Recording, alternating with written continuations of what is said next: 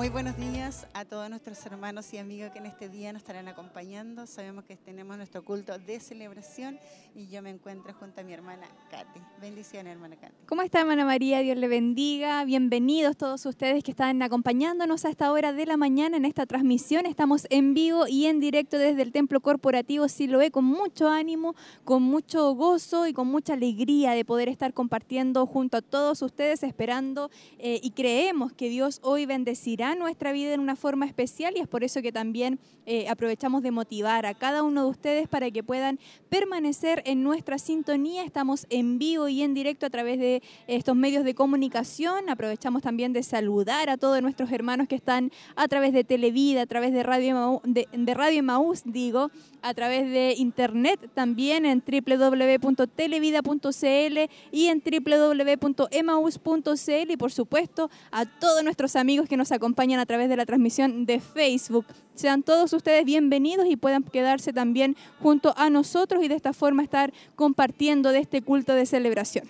Así es, hoy en este día nos hemos reunido para celebrar, para cantar, para levantar manos, adorar a nuestro Dios que Él se merece toda honra y toda gloria por siempre, porque sabemos que si estamos en pie es solamente por su misericordia. Y como dice su palabra, sus misericordias son nuevas cada mañana. Así es, y en esta mañana se renueva para nuestra vida ya el hecho de poder abrir nuestros ojos, de poder eh, ver a nuestro alrededor, de poder ver a nuestra familia, de que nos permita poder respirar una vez más, es eh, una muestra del gran amor y de la gran misericordia que Dios tiene para con nosotros. Así que en esta mañana nosotros les motivamos a todos ustedes cuando ya faltan muy pocos minutos para que iniciemos con este culto de celebración, a que pueda prepararse, que ya ahí en su casita tal vez no puede participar de forma presencial de estos cultos, pero sí puede hacerlo ahí a la distancia, en su hogar, en su trabajo, en el lugar donde usted se encuentra en este preciso momento, pueda separar de este tiempo, de estas horas que estaremos reunidos y de esta forma podamos estar todos juntos en un mismo espíritu, a la distancia física tal vez, pero unidos en ese espíritu para adorar, para exaltar el nombre de nuestro Señor Jesucristo. Así que le animamos entonces a que pueda permanecer eh, a través de estos medios de comunicación y compartir lo que será este culto de celebración, alabanzas, adoración, momentos especiales ahí donde estaremos intercediendo delante de nuestro Dios y por supuesto preparándonos para recibir palabra del Señor a través de nuestro obispo. Así que esperamos que puedan todos juntos estar ahí muy atentos y compartir de cada minuto, de cada instante que nosotros estaremos viviendo acá en el templo corporativo Siloé. Así es, ayer había un hermoso culto, una hermosa palabra donde nos enseñaba sobre la oración.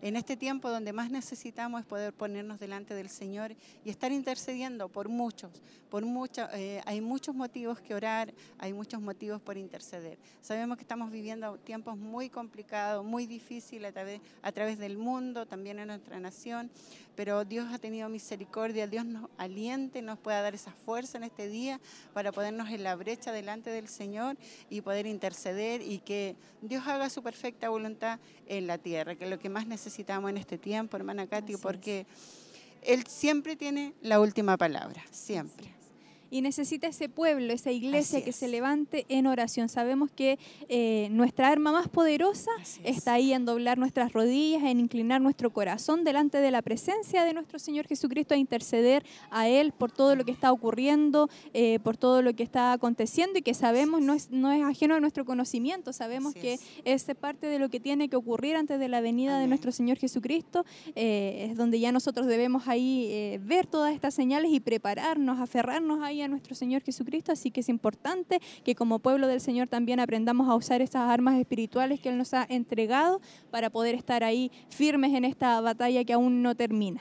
Así es, y Dios nos ha dado la oportunidad en este día de poder escuchar una palabra, de poder cantar alabanza, es porque Dios lo ha permitido y tenemos que aprovechar estos últimos tiempos de poder ponernos a cuenta con el Señor, de poder estar ahí en su presencia, porque ¿dónde estaremos mejor, hermana Katy, si no es en su presencia? Y por eso queremos invitarle a todos ustedes que permanezcan en la sintonía, que nos acompañen en este culto, para que si usted está desanimado también pueda tomar nuevas fuerzas y poder levantar sus manos y cantar junto a nosotros. Así es, es eh, lo importante y es lo que hoy nosotros queremos también, el poder compartir con ustedes, el poder estar todos reunidos adorando, exaltando el nombre de nuestro Señor Jesucristo. Les invitamos a seguir en nuestra sintonía, a compartir con nosotros este culto de celebración y por supuesto iniciar también y compartir estos eh, primeros momentos de alabanza y de adoración a nuestro Dios dirigidos por el Grupo Renuevo. Amén.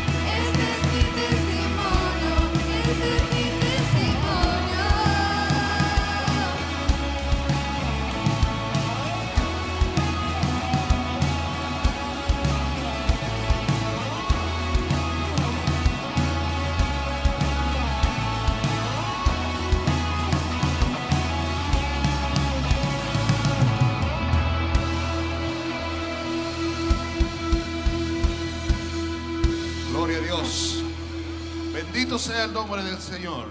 Denle un aplauso fuerte a nuestro Dios. Él se merece todas nuestras alabanzas. Amén.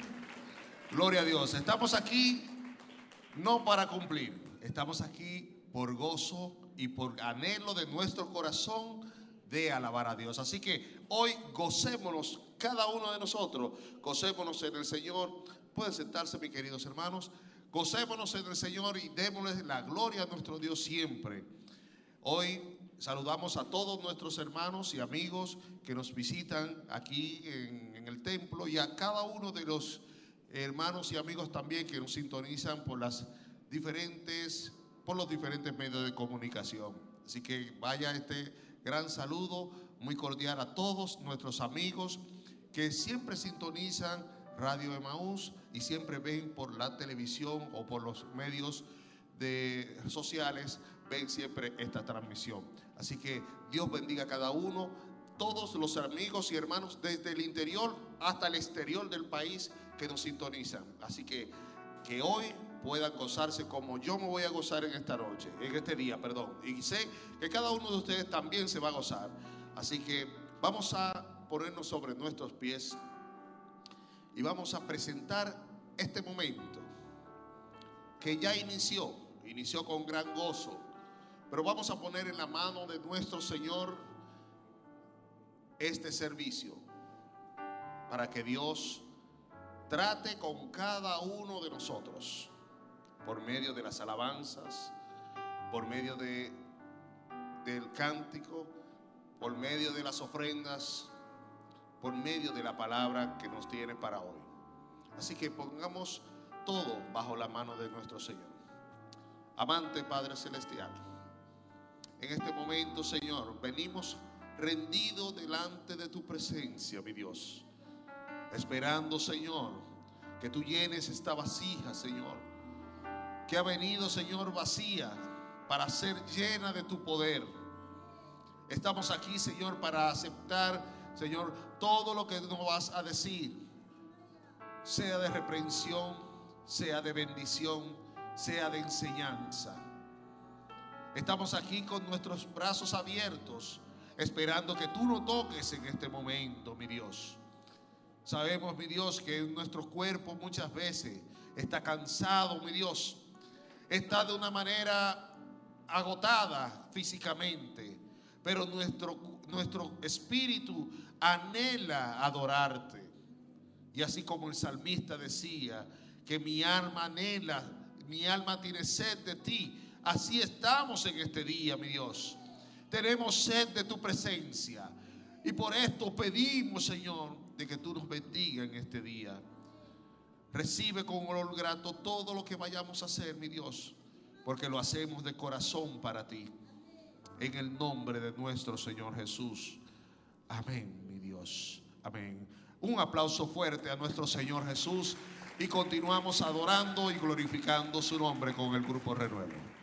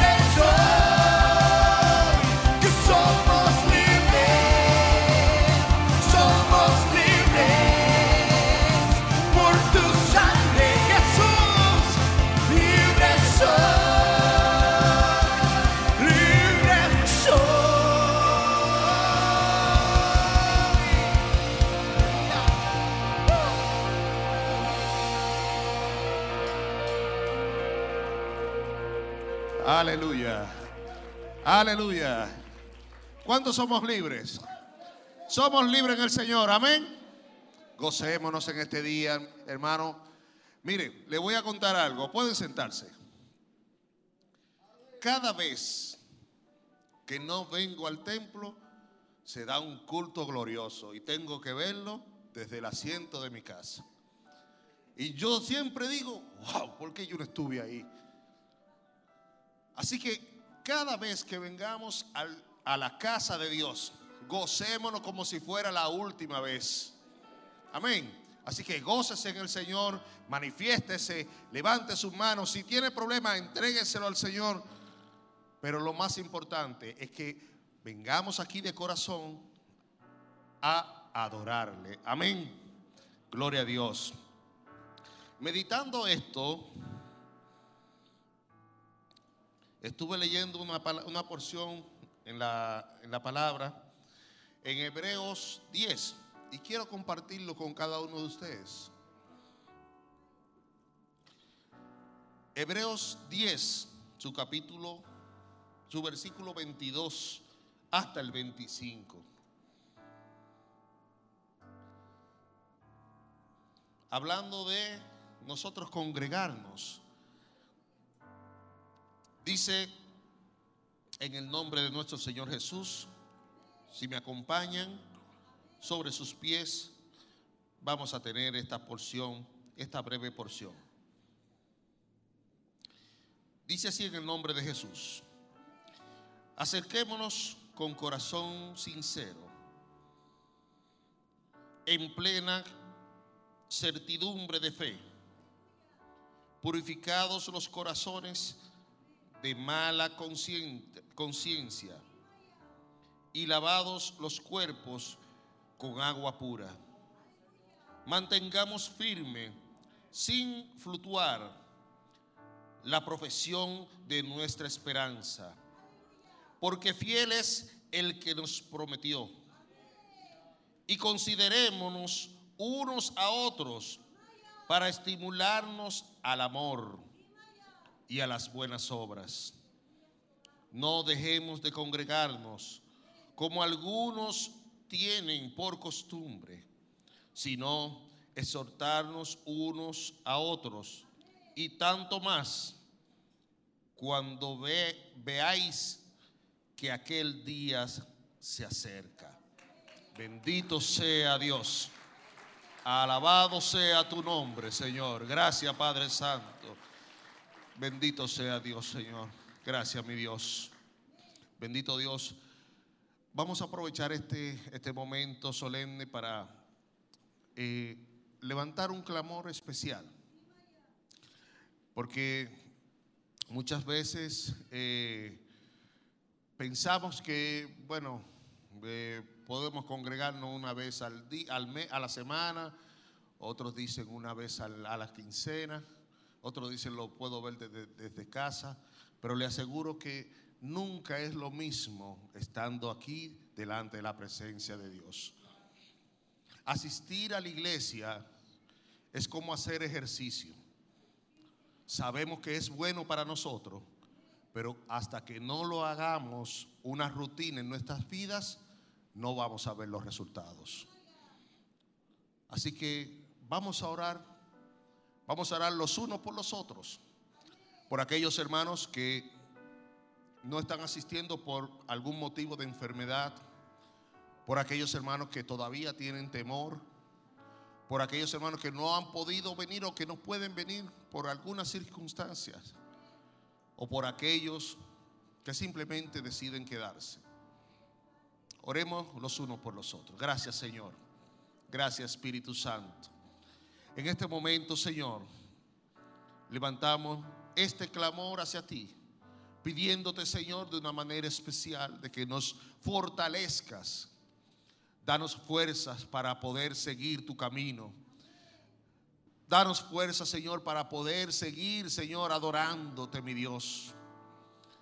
Mira, Señor, aquellos, Señor, que tienen el anhelo de estar aquí, pero no pueden.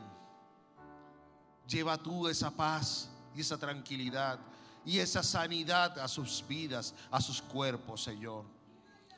Aquellos, Señor, que no pueden por circunstancias, Señor, quizá ajena a su voluntad. Te pido, Señor, que tú sigas bendiciéndolos también. Como también bendigas a aquellos que simplemente deciden quedarse, mi Dios, y pueden ver la transmisión. También bendícelos de una manera especial, mi Dios. Pero como dice tu palabra, no dejemos de congregarnos como otros tienen por costumbre. Gracias, mi Dios, por esta palabra. Gracias, Señor, por, por darme a mí esta palabra, mi Dios. Gracias por ministrarme a mí sobre esto, Señor Jesús. Te pido, Señor, de que tú sigas obrando en cada uno de nosotros. En el nombre de nuestro Señor Jesús. Amén. Y amén. Bendito Dios. Vamos a seguir adorando a Dios. Vamos a seguir levantando esta alabanza que tenemos para entregarle a nuestro Dios. Amén. Vamos a continuar con nuestro querido grupo Renuevo para así alabarle a Dios.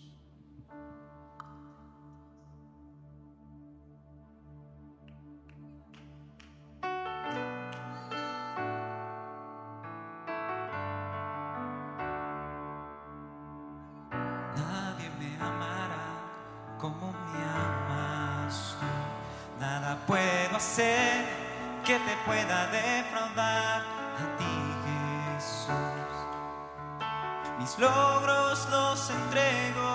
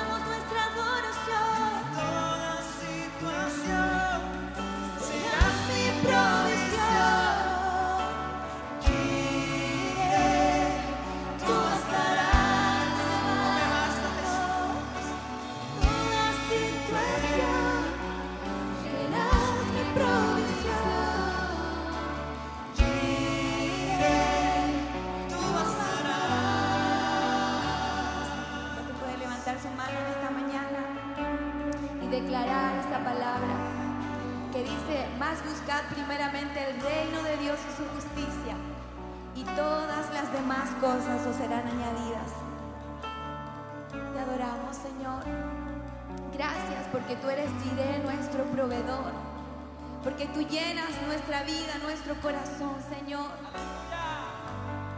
¿A cuántos Dios le ha provisto el alimento? ¿A cuántos Dios les ha provisto el vestuario? Y más ha sobreabundado sobre nuestras vidas. Levanta tus manos, iglesia, haz un esfuerzo por fe, aunque no sientas nada. Él está aquí. Tú bastarás, Jireh. Tú bastarás, decláralo con tus labios. Jireh, tú bastarás, no importa la situación que estés enfrentando hoy. Él es tu proveedor. Él es tu proveedor, iglesia.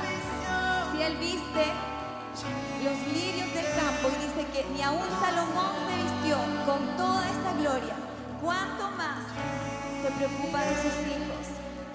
Si Él cuida las aves de los cielos, ¿cuánto más? Si Él alimenta las aves de los cielos, ¿cuánto más a nosotros sus hijos? Toda situación serás mi provisión.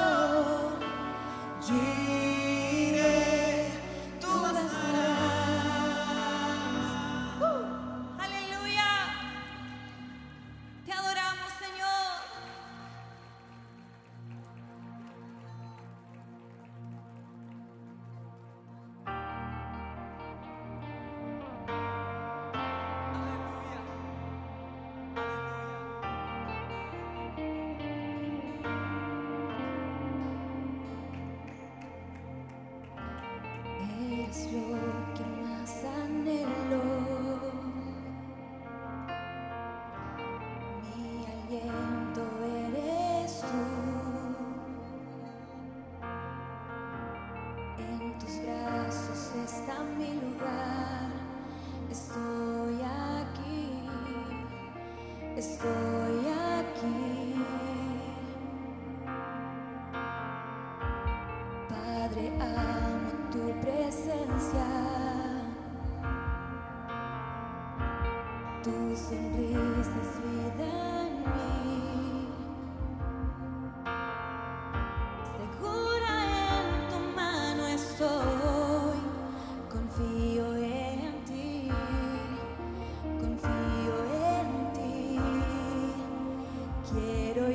ir más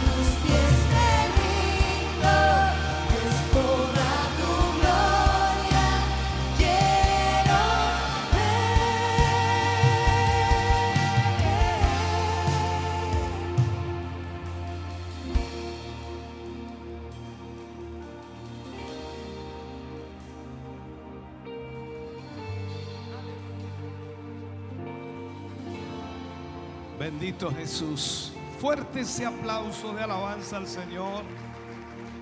Gloria a Dios. Aleluya. Gracias Señor Jesús. Puede sentarse mi hermano, mi hermana. Dios le bendiga grandemente. Damos muchas gracias al Señor de tenerles hoy acá, el poder compartir en esta mañana este culto de alabanza, de adoración al Señor. Esperamos estén siendo bendecidos. Esperamos el Señor esté también tocando su vida a través de la adoración, la alabanza. Hemos venido para exaltar al Señor. Gracias damos a Dios por poder estar juntos hoy, poder reunirnos. Y esperamos que en los próximos eh, días y meses ya se vaya abriendo mucho más esto y podamos estar todos como iglesia reunidos alabando al Señor. Esperamos eso sea así, ¿no? Bendito Dios. Antes de seguir con nuestro culto, hoy vamos a hacer el servicio de ofrendas que por supuesto permite que la obra de Dios siga adelante, siga siendo respaldada por cada hermano, cada hermana. Y de esta manera entonces vamos a poner la mesita aquí adelante, vamos a poner la cajita de la ofrenda en donde usted podrá traer su ofrenda y también pondremos el alfolí en donde usted podrá traer sus diezmos. También recordarles que pueden eh, ofrendar y diezmar allá la entrada a través de lo que es su tarjeta o en lo que es la maquinita cierto de Red Bank. De esa forma entonces puede también hacerlo y colaborar, aportar a la obra del Señor de la mejor forma. Si Dios ha bendecido su vida, sin duda lo ha hecho también para que usted pueda apoyar y respaldar la obra del Señor. Así que esperamos en el Señor que usted nos ayude eh, a llevar la palabra del Señor y a llevar el Evangelio adelante. Vamos entonces a pedirle al grupo Renuevo que cante al Señor. Usted traerá su ofrenda, traerá sus diezmos. Quienes diezman nos esperarán aquí un momentito adelante para que luego oremos por cada uno de ustedes. También los hermanos que están a través de la televisión, la radio, la internet, y que son parte, por supuesto, de la corporación, estarán recibiendo lo que es, en este caso, la información para hacer una transferencia si así ellos lo desean. Importante entonces siempre el apoyo a la obra del Señor.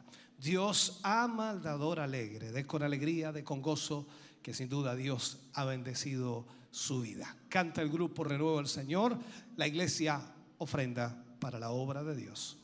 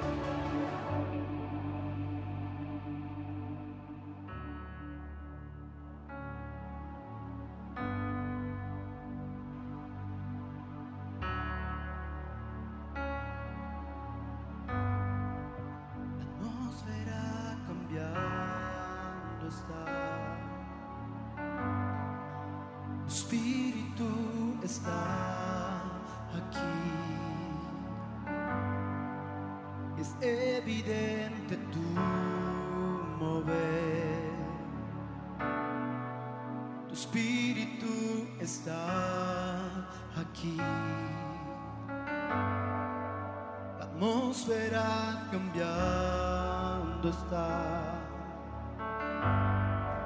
Tu espíritu está aquí. Es evidente tu mover. Tu espíritu está aquí. Llenas este derramando tu amor, tu amor me envuelve. He venido por ti a tus brazos de amor, tu amor me envuelve.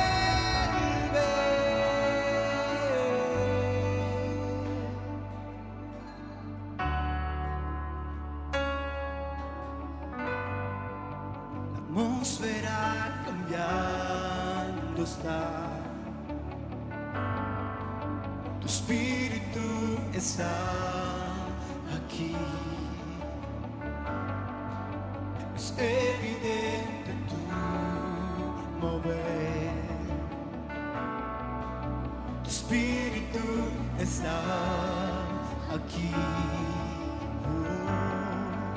la atmósfera cambiando está.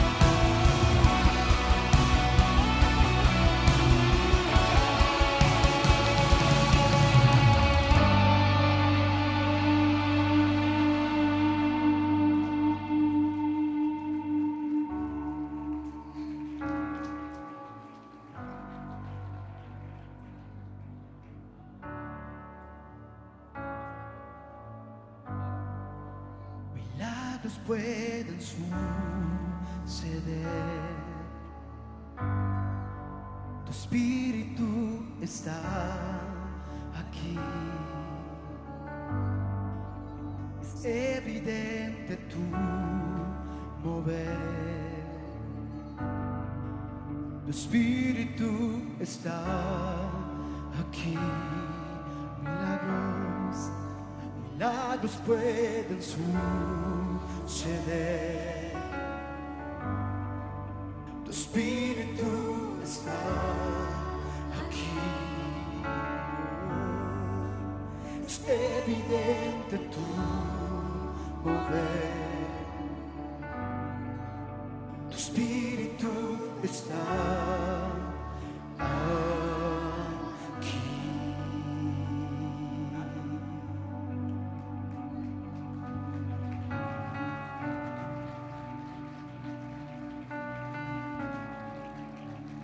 Gracias Jesús. Vamos a orar por quienes han ofrendado. Vamos a orar también por quienes han diezmado hoy. Les invito a inclinar su rostro, cerrar sus ojos y oramos al Señor. Padre, en el nombre de Jesús. Vamos ante tu presencia, Señor, en esta hora, pidiéndote y rogándote, Señor, que tu gracia divina y maravillosa, Señor, sea obrando sobre cada vida y corazón. Que en esta hora, Señor, en que tus hijos y tus hijas, Señor, han ofrendado y han diezmado, te pedimos, Señor, que tú puedas multiplicar primeramente lo que ha quedado en su poder y también multipliques, Dios mío, lo que han entregado para bendecir tu obra. Sea tu mano, Señor, extendida sobre sus vidas, hogares y familias y traigas esa bendición maravillosa, Señor, que solo tú sabes dar. En el nombre de Jesús pedimos esa bendición tuya para la gloria de Dios. Amén y amén, Señor. Fuerte ese aplauso de alabanza al Señor. Dios les bendiga, mis hermanos. Vamos a preparar nuestro corazón para la palabra de Dios en esta mañana. Vamos a pedirle al grupo nuevo que adore a Dios y junto a ellos nosotros también estaremos adorando al Señor. Dios, Dios le bendiga.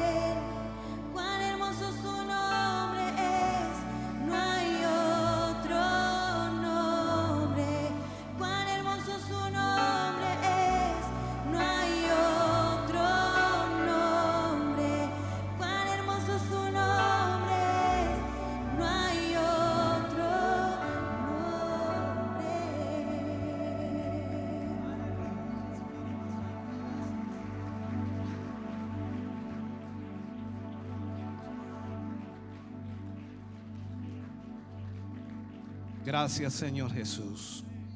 Vamos a ir a la palabra de Dios en esta mañana y vamos a abrir nuestra Biblia Una vez más, de acuerdo a lo que vimos el domingo pasado, estaremos tomando la misma cita. Hechos capítulo 2, versículos 16 al 20. Hechos capítulo 2, versículos 16 al 20.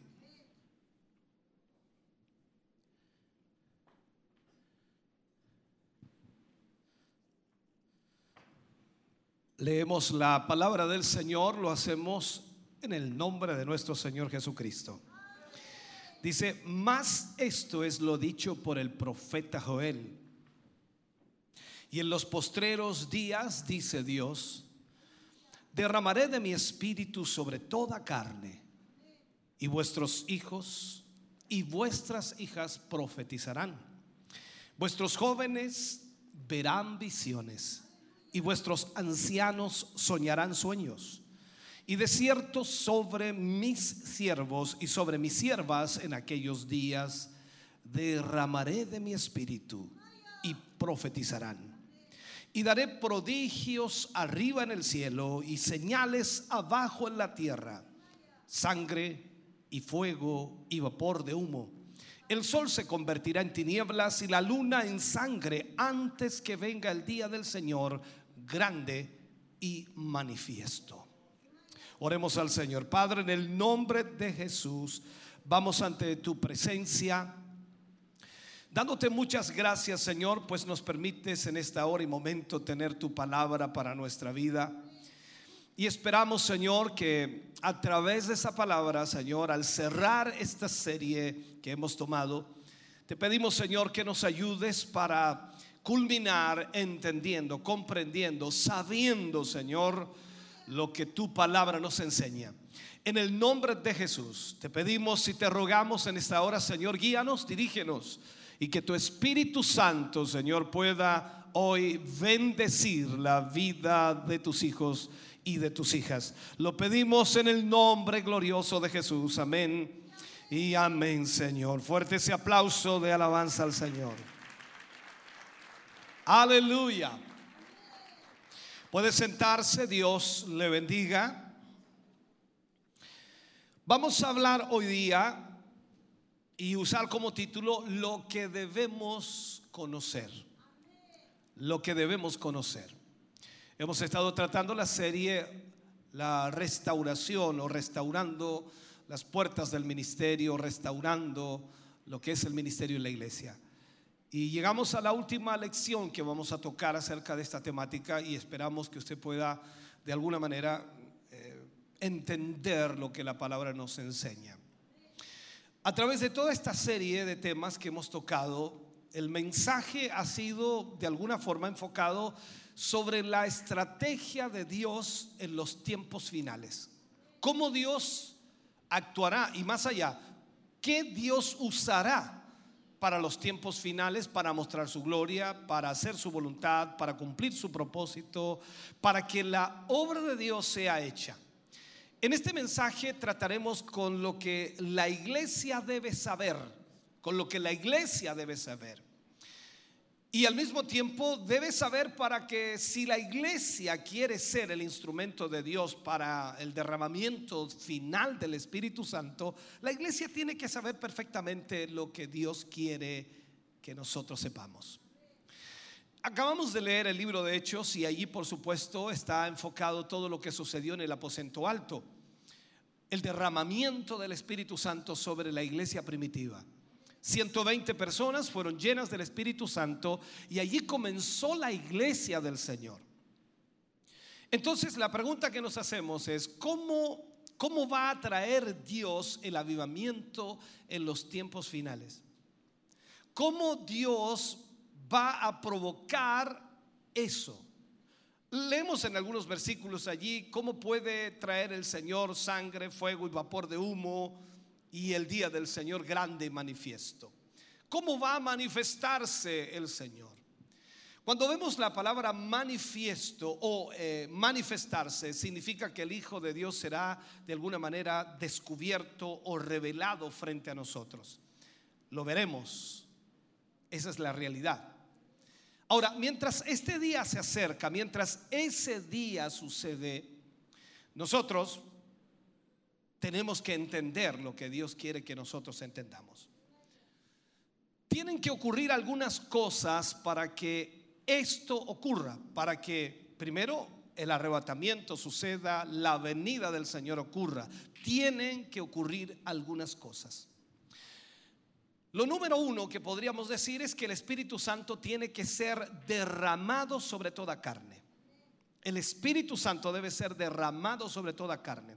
Es importante cuando leemos el libro de los Hechos y vemos en estos versículos que habla del derramamiento que estaba sucediendo o que sucedió en el aposento alto, pero al mismo tiempo lo empuja hacia los tiempos finales, diciéndonos, por supuesto, que después de todo aquello dará prodigios en el cielo y también señales abajo en la tierra y pone allí también que habrá sangre y fuego vapor de humo y el sol se convertirá en tinieblas y la luna en sangre antes que venga el día del Señor grande y manifiesto. O sea, nos está diciendo, en otras palabras, que el derramamiento del Espíritu Santo estará presente al final de los tiempos.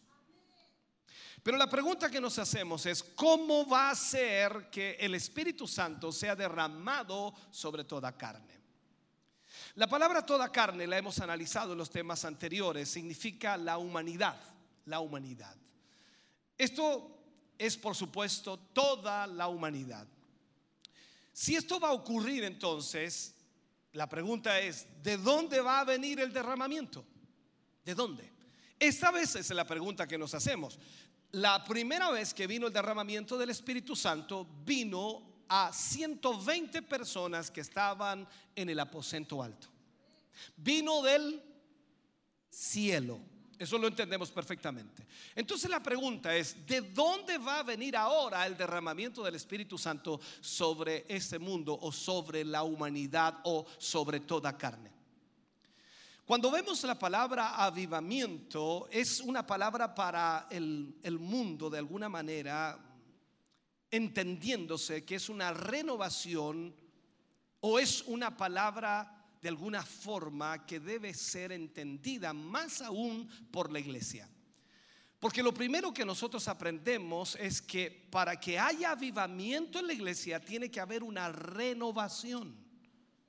No puede haber avivamiento sin renovación. No podemos nosotros decir estamos viviendo un avivamiento y no hay ningún cambio, ninguna transformación o ninguna renovación. El, mundo de alguna forma nunca va a haber o nunca va a ser avivado hasta que la iglesia sea renovada. Aquí es donde entendemos esto. El avivamiento significa, por supuesto, ser traído de los muertos, ser sacado a una nueva vida. Y eso es lo que nosotros experimentamos cuando conocimos al Señor Jesús. La Biblia dice que usted y yo estábamos muertos en delitos y pecados. Pero Jesús vino a nuestra vida nos salvó, nos perdonó y hoy día somos nuevas criaturas y hemos pasado, como dice la escritura, de muerte a vida. Tenemos una nueva vida ¿eh? y hemos sido, por supuesto, renovados, transformados totalmente. Entonces, la renovación significa ser renovado aunque todavía nosotros estemos vivos. Porque sin duda cada uno de nosotros estamos con vida, pero necesitábamos la renovación espiritual en nuestra vida. Es lo que Jesús también le dijo en la conversación con Nicodemo, recordemos eso, y le dice a Nicodemo, te es necesario nacer de nuevo. Nicodemo no estaba muerto, Nicodemo estaba vivo y Nicodemo piensa y dice, pero ¿cómo es posible que yo siendo viejo vuelva a entrar en el vientre de mi madre y vuelva a nacer? Él le dice, no te maravilles que te he dicho que te es necesario nacer de nuevo. Te es necesario nacer de agua y de espíritu. Tiene que haber entonces una renovación. Nicodemo era un estudioso de la ley, era erudito, era también un fariseo, era un religioso, pero sin embargo no entendía lo que era la renovación. Usted puede estar aquí en la iglesia y no entender lo que es la renovación. El problema aquí es que la mayor parte de la iglesia parece muerta. La mayoría, podría decir, de la iglesia parece muerta todo el tiempo. Entonces, esto podríamos llevarlo nosotros a esta realidad. Suena a muerte gran parte del tiempo la iglesia. Pero la iglesia verdadera, no importa cuán débil esté, no importa lucha tenga, no importa cuán difícil sea, aún está viva. La iglesia del Señor permanece viva. Y la única vida de Dios que hay en el mundo, la única vida de Dios presente en esta humanidad es la iglesia. O sea, no hay otra vida de Dios en esta tierra, solamente la que tiene la iglesia. O sea, si usted y yo somos la iglesia del Señor, la vida de Dios fluye en nosotros. ¿Cuánto dicen amén a eso? Entonces, vuelvo a insistir, el mundo necesita ser avivado. El mundo necesita una renovación, pero nunca será hasta que la iglesia esté renovada. Hasta que la iglesia tenga este cambio, esta transformación que permitirá llevar el Espíritu de Dios a esta humanidad. Entonces hay tres cosas que deben ocurrir en la iglesia antes que podamos empezar el movimiento y que va a traer, por supuesto, este movimiento al final del tiempo. La renovación de la iglesia o la renovación de la iglesia tiene que producir un avivamiento en el mundo. Cuando la iglesia es renovada en su condición espiritual, entonces eso trae un avivamiento en el mundo.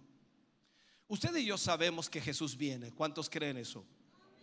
Yo creo con todo mi corazón que la venida del Señor está en el horizonte, está a las puertas. En cualquier momento la trompeta del Señor suena y nos vamos a la presencia del Señor. Dije bien, nos vamos a la presencia del Señor. Pero al mismo tiempo creo que nos estamos moviendo hacia un tiempo del avivamiento más grande que nunca se haya conocido en la historia de la humanidad un avivamiento que nunca antes ha sido visto. Dios está empezando algo nuevo. Y ese algo nuevo, puedo decirlo así, es aquello que fue hecho en la parte antigua, por decirlo así. Eh, fue hecho en el tiempo antiguo y fue grandioso y se realizó en el día de Pentecostés. O sea, ese mismo avivamiento que vino a la iglesia primitiva vendrá otra vez al final de los tiempos para que esta iglesia pueda alcanzar, tocar al mundo con la presencia de Dios. Esto es por decir, todo vuelve a los inicios, todo vuelve a la génesis, todo vuelve al comienzo. La iglesia que el Señor vendrá a buscar será una iglesia que esté llena del Espíritu Santo. ¿Cuántos dicen amén? Una iglesia que esté llena del Espíritu Santo. O, sea, el fin siempre está contenido en el principio. Y todo siempre vuelve allí. Dios en su palabra nos muestra constantemente aquello. Entonces, hay tres cosas que deben ocurrir en la iglesia antes que la renovación esté completa y el fin de los tiempos venga. Tres cosas. La primera, la iglesia tiene que saber algo. Graba esto en su mente. La iglesia tiene que saber algo. Eso ya lo veremos y lo tocaremos allí en Primera de Corintios 3:16 cuando habla, dice, "¿No sabéis que sois templo de Dios y que el Espíritu Santo de Dios mora en vosotros?" Entonces la iglesia tiene que saber algo. Segundo, la iglesia tiene que hacer algo. Primero es saber, segundo es hacer. Y tercero, la iglesia tiene que tener algo. Primero, saber, hacer segundo y tercero, tiene que tener algo.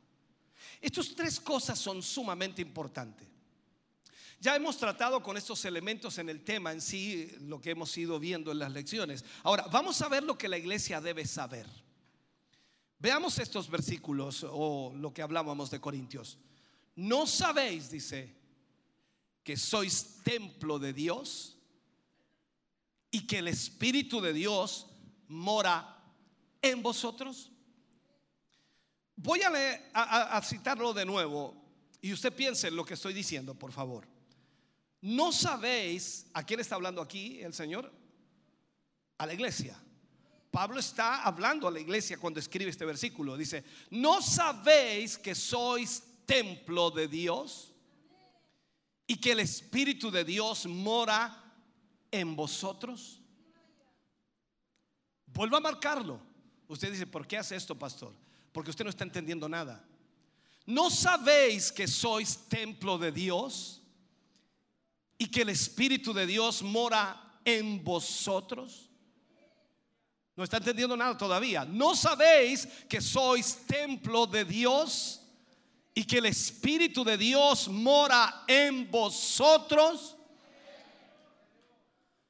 Hermano querido, hemos tratado este pensamiento de que el Espíritu Santo mora en nosotros. Y cuando nosotros tratamos la palabra morar en su significado, debemos entender que Él está en nosotros. Pero veamos ahora la palabra saber, porque aquí es importante esto. La palabra saber. Esta palabra saber tiene tres significados importantísimos. El primer significado es entendimiento o comprensión. Entendimiento o comprensión. Cuando dice, no sabéis, dice Pablo, entonces es entender, es comprender.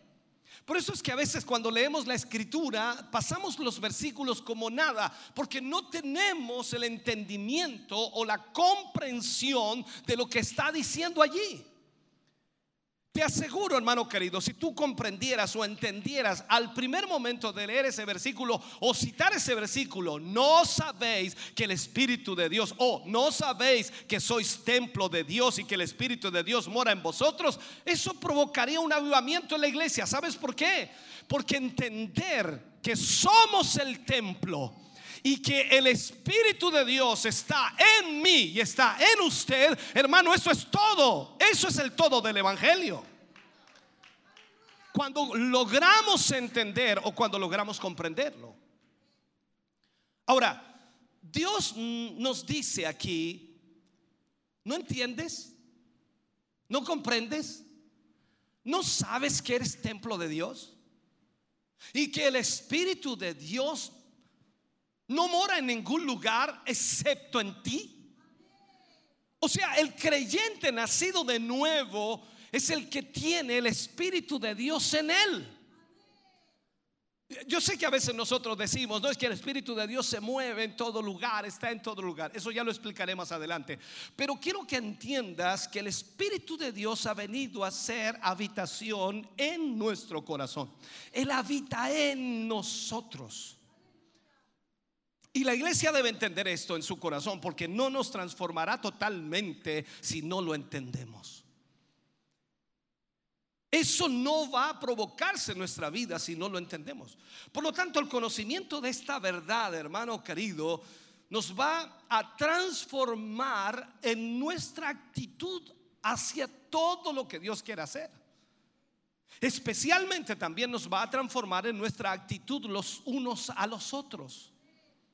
Porque si el Espíritu de Dios está en nosotros, entonces, ¿qué haremos nosotros? Haremos la voluntad de Dios. Nos amaremos unos a otros, nos soportaremos unos a otros, nos apoyaremos unos a otros, oraremos los unos por los otros. O sea, la palabra de Dios se hará vida en nosotros porque el Espíritu de Dios está en nosotros. No habrá malicia, no habrá celo, no habrá contienda, no habrá envidia, no habrá nada de eso, porque el Espíritu de Dios está en nosotros. O sea, el fruto del Espíritu se manifestará porque el Espíritu de Dios está en nosotros. Si yo entendiera realmente que mis hermanos y mis hermanas, hermanos queridos, son el templo de Dios, que el mismo Dios al que oro cuando tengo necesidad está en ellos, entonces todo cambia. Porque yo no voy a ofender a mi hermano ni a mi hermana porque el Espíritu de Dios está en ellos. Ahora, ¿dónde está Dios? Que esa es la pregunta buena que podríamos hacer, ¿no? ¿Dónde está Dios? ¿Sabe usted dónde está Dios? Dios podría decirnos y preguntarnos, ¿sabes tú dónde yo estoy? A mí me diría, mira a tu esposa. Ella es mi templo. Mira esto, por favor. Profundiza un poco. Golpéate la cabeza para que tus neuronas se activen. Mira a tu esposa. Ella es mi templo, te diría. Dios diría, yo vivo dentro de ella. Eh, Yo sé que la frase Dios está en todas partes. ¿Ha escuchado esa frase, no? Dios está en todas partes. Claro que sí, lo podemos hacer bíblicamente. La Biblia habla acerca de eso también. Dice, si subieres a los cielos, ahí estás tú. Y si en el Seol hiciere mi estrado, he aquí, ahí estás tú.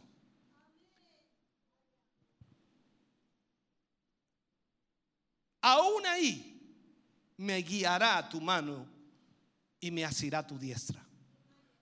O sea, cuando de alguna manera nosotros decimos que Dios está en todo lugar, vemos en la Biblia que Dios nunca dice que Él vive en su mundo cósmico. Escuche bien, Él vive en su cuerpo. Y la Biblia nos enseña que el cuerpo de Dios es la iglesia. ¿Me sigue, por favor? Y Él está con su presencia y con toda su omnipresencia en todo lugar donde está la iglesia. ¿Me sigues, por favor? Dios está en todas partes, en todo lugar donde está la iglesia. Si tú estás en el trabajo, Dios está ahí. Si tú estás en el colegio, Dios está ahí. Si tú estás en tu casa, Dios está ahí. Si tú vas en la micro, Dios está ahí. Si subes a un avión, Dios está ahí. Dios está en nosotros. No podemos pensar, dice la frase, no, Dios está en todas partes. Y la pregunta es, ¿dónde es todas partes? Dios está diciendo que Él habita en nosotros. Y yo puedo decirte, hermano querido, yo sé que Él vive en mí. Yo no sé si puedes decir lo mismo. Pablo lo dijo. ¿Te acuerdas? Ya no vivo yo, sino que Cristo vive en mí. Eh, ¿Podríamos llamar a Pablo arrogante? Podríamos decir a Pablo, oye, qué arrogancia tremenda, dice que Dios dice, mira, mira, Pablo dice que Dios vive en él. Tú podrías escuchar eso de algún hermano y a lo mejor pensar que él es arrogante al decir que Dios vive en él, pero la Biblia lo autoriza. ¿No sabéis que sois templo de Dios? ¿No sabéis que el Espíritu de Dios habita en vosotros? Entonces yo puedo decirte, Dios habita en mí, Dios vive en mí. Así que saber significa entender, comprender que Él vive en mí. Saber también se eh, significa reconocer eso.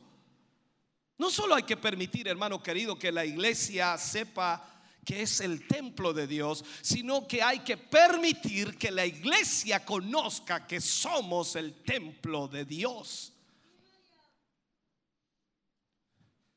Si tú supieras, si tú entendieras, si tú conocieras que eres el templo de Dios, no estarías como estás ahora. Primero, hermano querido, debemos reconocerlo en los demás. Él habita en ustedes. Es como decirle a alguien, veo, veo a Dios dentro de ti. Veo a Dios dentro de ti. Sería extraordinario. Eres mi hermano, eres mi hermana. Veo a Dios en ti. Y si yo veo a Dios en mi hermano y en mi hermana, no voy a ir a exponer su pecado al mundo, no voy a hablar de él, no voy a comentar de él, no voy a dañarlo de ninguna manera, no voy a ayudar al diablo para que dañe a mi hermano o a mi hermana, porque Dios habita en él. Necesitamos reconocer esto el uno al otro. Debemos, hermano querido, comprender quiénes somos. ¿Quiénes somos? Somos territorio de Dios.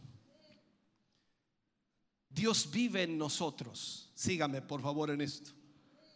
No vive en ningún otro lado sino en usted y en mí. Ahora, yo entiendo en esto lo serio, lo serio que es cuando Dios dice que todo pecado que el hombre cometa está fuera del cuerpo, más el que fornica contra su propio cuerpo peca. Eso lo entendemos, ¿sí o no? O sea, si alguno destruye el templo de Dios, Dios lo destruirá a él. Esto es algo que Dios, hermano querido, es muy exigente. El cuerpo donde Él vive es su templo. Tú ya no te perteneces, le perteneces a Él. Entonces cuando vemos esto, lo tercero podríamos decir, saber significa también experimentar que podríamos utilizar la frase conocer, experimentar. Cuando experimentamos logramos conocer. La primera vez que la palabra conocer es usada en la Biblia, increíblemente, está en el libro de Génesis capítulo 4, cuando dice que conoció Adán a su mujer Eva. ¿Lo ha leído usted? ¿Sabe usted el significado de esa palabra conocer? Dice que los dos fueron una sola carne. Y cuando eso ocurrió, para ser más directo, empezaron a nacer bebés. Y Adán conoció a su mujer Eva. Entonces, si nosotros empezamos a experimentar el hecho de que somos el templo de Dios y que el Espíritu Santo está en nosotros, y entendemos que si está en nosotros está para salvar a los perdidos. Si el Espíritu Santo de Dios está en nosotros y vive en nosotros, está en nosotros y vive en nosotros para salvar a los perdidos y el mundo va a trazar un camino hacia nuestra puerta porque el Espíritu de Dios está en nosotros. Somos el templo de Dios. Hay dos palabras para templo, dos palabras para templo. Eh, en la Biblia se registra. La palabra significa, por ejemplo, eh, todo el lugar de Sión. Así lo menciona en uno de los pasajes. Significa el atrio exterior, el lugar santo. La segunda palabra significa el lugar santísimo. Recordemos lo que era el templo, el tabernáculo y el templo también de Jerusalén. Por tanto, como templo del Espíritu Santo, somos el lugar santísimo de Dios en este mundo. El lugar santísimo de Dios. ¿Qué pasaba en el lugar santísimo? Los que estudiaron el tabernáculo y vimos todo su significado es extraordinario. E, el lugar santísimo era el lugar donde se aplicaba la sangre. El sacerdote entraba con sangre en su oreja, en su pulgar, en el dedo del pie y un recipiente con sangre para ser derramada en el altar. Después que la sangre era derramada en el altar, el sacerdote salía y declaraba a la gente que Dios había aceptado la sangre y que sus pecados estaban cubiertos. Eso es cuando el sacerdote lograba salir. Recuerde que tenía que entrar amarrado con una cuerda por si el sacerdote moría. Porque si el sacerdote no estaba bien con Dios y estaba en pecado, moría adentro.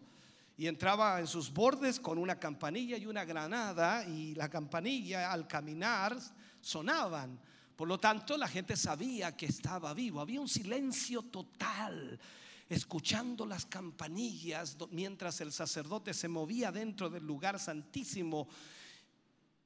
Y cuando el sacerdote salía, todo el pueblo sabía que Dios había aceptado la sangre y habían sido cubiertos sus pecados. ¿Sabe usted? Nosotros somos el único lugar, si lo puedo plantear así, el único lugar en el mundo donde Dios lo haya hecho. Se lo explico, somos el templo de Dios. Espérese. Cuando se anunciaba la redención y la gente decía, así sea, todo el pueblo de Israel clamaba así, así sea, la gloria descendía y llenaba el lugar santísimo donde el sacerdote estaba ministrando. Tú y yo somos el lugar santísimo de Dios. Jesús fue crucificado, todos lo sabemos, y murió, resucitó, ascendió a los cielos y fue aceptado allá arriba en los cielos. Jesús ascendió de vuelta a la presencia del Padre con su propia sangre, con el sacrificio aceptado. Se sentó a la diestra del Padre y mientras el pueblo de Dios en el aposento alto estaba alabando y magnificando a Dios, decían, así sea, amén. O sea, ¿qué estaban esperando? Que el Dios Todopoderoso aceptara el sacrificio, el derramamiento de sangre de su propio Hijo. Y cuando eso sucedió, el Espíritu Santo vino a decirnos que había sido aceptado el sacrificio y habíamos sido perdonados de todos nuestros pecados. Uh, Señor Jesús. Tal como en el Antiguo Testamento, cuando el pueblo decía así sea, amén, entonces así el símbolo del Antiguo Testamento, usted lo sabe, la gloria descendía y llenaba el lugar santísimo. Y cuando vemos en Pentecostés, dice, todos fueron llenos del Espíritu Santo. Y empezaron a hablar otras lenguas según el Espíritu les daba que hablasen. O sea, en un aposento alto en Jerusalén, escúchame bien, 120 personas se convirtieron en el lugar santísimo, en la habitación de Dios. Tal como en el Antiguo Testamento o el tipo del Antiguo Testamento, hoy Hoy si los hombres tratan con Dios o tratan de encontrar a Dios, tienen que tratar con Él en el lugar santísimo. ¿Recuerda usted que en el Antiguo Testamento todos los que oraban tenían que orar mirando hacia el templo? Tenemos el ejemplo de Daniel, que abría sus ventanas y oraba en dirección a Jerusalén para que su oración fuera oída, mirando hacia el templo. Siempre tenían que orar mirando hacia el templo. ¿Por qué? Porque allá estaba el lugar santísimo. Hoy, si los hombres tratan con Dios, tienen que tratar con Dios a través de la iglesia. Dice en Hechos 1.8, recibiréis poder cuando haya venido sobre vosotros el Espíritu Santo y me seréis testigos. ¿Me sigue? Mira el tabernáculo del Antiguo Testamento.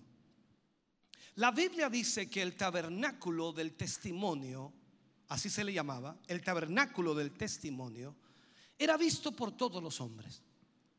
Cuando la gloria vino el día de Pentecostés, llenó a los 120 y se, y se convirtieron, ellos se convirtieron por el hecho de su presencia, la presencia del Espíritu Santo en ellos, en el templo del testimonio de Dios.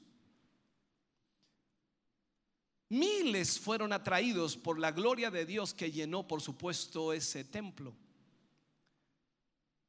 Dios no tiene otra estrategia de avivamiento. No solo la iglesia que habla, sino una iglesia en la que esa gloria sea revelada totalmente. Piense por un momento. Cuando Esteban predicó, en el capítulo 7 de Hechos aparece eso, habló acerca del tabernáculo del Antiguo Testamento como el tabernáculo del testimonio, lo que predicó Esteban, imagínate. Ese tabernáculo no podía hablar, no podía danzar. Por fuera era feo. No sé si me sigues en esto. Todo pagano que pasaba cerca de allí o que pasaba cerca del tabernáculo sabía que Dios estaba en el santuario interior. Sabía que Dios estaba dentro de ese tabernáculo. Todos sabían que Dios estaba ahí. Había una nube sobre ella durante el día y un fuego durante la noche. Había un testimonio presente. Nadie podía dudar de que Dios estaba ahí. Los paganos construían sus templos en el mismo tiempo del tabernáculo y quizás la estructura, la arquitectura, eran hermosos esos templos y, muchos, mucho, mucho más hermosos de lo que era el tabernáculo que estaba en el desierto. Pero todo pagano y todos los que pasaban por el tabernáculo sabían que Dios estaba ahí. Y ese tabernáculo era un tabernáculo de testimonio a causa de eso. Todo el mundo sabía que la presencia de Dios estaba en ese tabernáculo. Entonces, antes que el Espíritu Santo viniera al lugar santísimo en el aposento alto, 120 hombres y mujeres forjados por el fuego de Dios fueron ordenados a permanecer allí, a esperar hasta que fueran investidos de poder de lo alto. Y les fue dicho específicamente por el Señor Jesucristo que cuando ese poder viniera sobre ellos, serían sus testigos. No solo testificar de eso, sino que serían sus testigos. Cuando el viento sopló en el aposento alto y llenó a aquellos discípulos que, que, estaban esperando ahí, salió de ellos tal gloria, hermano querido, tal alabanza, tantas lenguas como de fuego, que incluso dice la escritura que se repartieron lenguas de fuego y se asentaron sobre cada uno de ellos. Entonces la gente atraída por esa gloria de Dios, por esa presencia de Dios, miles de personas que estaban en las calles y escucharon el clamor que había allí, ellos gritaban y decían, ¿qué podemos hacer para ser salvos? Ellos sabían que la presencia de Dios estaba allí. Ellos sabían que la presencia de Dios había llenado a esos hombres y mujeres. Pero escucha bien. Otros dijeron, están ebrios, están borrachos. Pero Pedro viene y refuta aquello y diciendo, no es la hora en que se puede comprar el licor, no están abiertas las cantinas, por decirlo para que usted entienda, los boliches no están abiertos a esta hora. Él les decía, no están ebrios como ustedes suponen, sino que esto es lo que el profeta Joel habló. Entonces, hay testimonio en Cristo en aquel aposento alto. Hay testimonio de Cristo allí. Y cuando ese testimonio se reflejó, se manifestó y la gente supo que Dios estaba allí, por eso cuando Pedro predicó, tres mil personas vinieron a las plantas de Cristo tres mil hombres y mujeres nacieron de nuevo ese día. ¿Me sigues, por favor? Y vemos esto a partir de ahí, hermano querido. O sea, Dios estaba en ellos. Ellos saben que Dios está en ellos y ellos actúan de acuerdo a eso. Ellos saben, saben, saben, entienden, comprenden, conocen que Dios estaba en ellos. Por lo tanto, ellos actuaban sabiendo que Dios estaba en ellos. Yo te pregunto en esta mañana, hermano, hermana, si tú sabes que Dios está en ti, debes actuar sabiendo que Dios está en ti, sabiendo que Dios está en ti.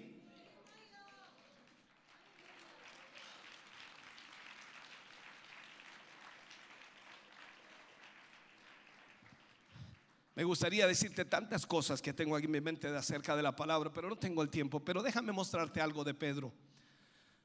No sé si al día siguiente, a los días después, no tengo idea, no vamos a ponerlo en ese contexto, pero cuando Pedro y Juan iban, iban al templo a la hora de la oración, ¿recuerdas ese pasaje? Ellos iban camino al templo. Tenían una hora para encontrarse con Dios, tenían una hora para hablar con Dios. Y en su camino a la oración son confrontados con un hombre de más de 40 años y era un paralítico de nacimiento, había nacido así. Estaba a la entrada del templo. Entonces, quizás ellos habían pasado muchas veces por allí y muchos hombres habían pasado por ahí, sin duda muchas veces. Pero era diferente en esta mañana. Ahora ellos son testigos. Ahora ellos sabían. Ahora ellos conocían. Ahora ellos entendían que Dios estaba en ellos. Por lo tanto, eh, ellos son testigos, testigos en hechos. No por conocimiento intelectual, sino porque conocen que Dios está en ellos. Ellos saben que son el vaso de Dios. Ellos saben que son la casa de Dios. Ellos son el lugar donde Dios vive. Y cuando se acercan a aquel hombre paralítico y ese hombre les ruega por una limosna, Pedro dice, no tengo plata ni oro. Pero mira lo que dice aquí.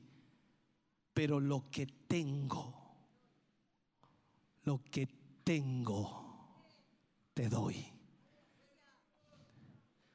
No tengo plata ni oro, le dice Pedro, pero lo que tengo te doy. Y ese paralítico de 40 años se levantó gritando, corriendo y alabando a Dios, entrando en el templo donde antes no se le permitía entrar. Y entró alabando a Dios sano totalmente. ¿Por qué? Porque Pedro sabía que él era el templo de Dios. Pedro sabía quién era él.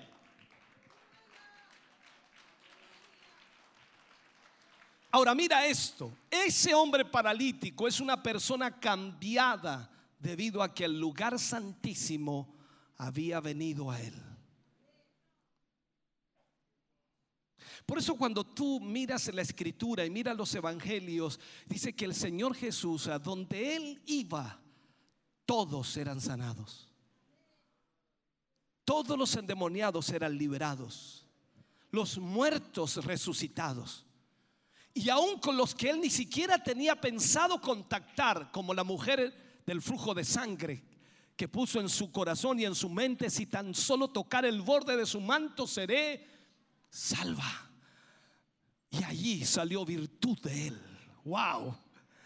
Tocó el féretro de ese muchacho único de su madre que lo llevaba a enterrar y se levantó. Aleluya. Estuvo frente a la tumba de Lázaro. Dijo, Lázaro, sal fuera. Hermano querido, cuando Dios está en tu vida, cuando tú sabes que eres templo del Espíritu Santo de Dios, el Dios Todopoderoso, creador de los cielos y la tierra, está en ti.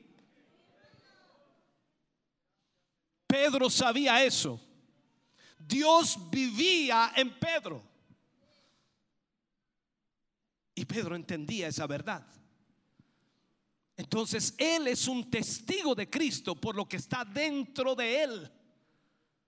Y eso es lo que Dios nos está diciendo en esta mañana. Debemos renovar, hermanos queridos, esta iglesia para que sea el lugar donde Dios pueda manifestarse, donde Dios pueda mostrarse, donde Dios pueda obrar, donde el Cristo de Dios pueda ser visto, donde la gloria y el poder de Jesucristo sean manifestados. Recuerda otra ocasión cuando Pedro fue llamado en el momento que Dorcas murió. Dorcas era una mujer muy, eh, muy fina y, y santa en la iglesia. Ella hacía muchas cosas buenas para la gente, pero ahora había muerto y los santos estaban ahí para velarla. Pero Pedro vino y entró a la habitación donde estaba. Y, y esto me impresiona. Aquí me impresiona. Escucha bien esto, por favor.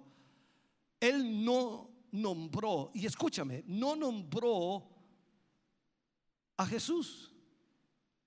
Es extraño. Él no dijo en el nombre de Jesús, levántate, sino que dijo, el contexto bíblico lo dice, a ti te digo, levántate. Y ella se levantó. ¿Por qué? Quiero enseñarte esto. ¿Por qué? Porque Pedro sabía que él era meramente el vaso. Pedro sabía que era solamente el vaso que contenía a Dios, que contenía a Cristo, que contenía a Jesús. Cristo estaba en él. Él estaba ahí en su lugar, en su nombre. O sea, él estaba consciente que su cuerpo ahora era el templo de Dios. Él lo sabía perfectamente.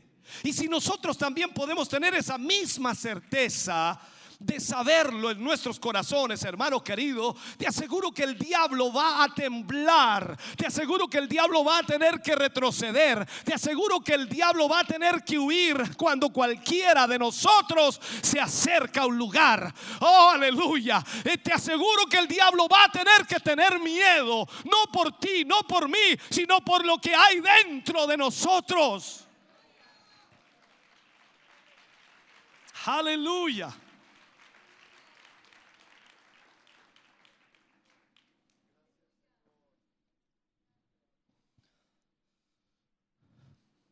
Sabes, en todo el libro de los hechos eh, se puede ver que este conocimiento de que Dios estaba en ellos, de que ellos eran el templo de Dios, vemos esto.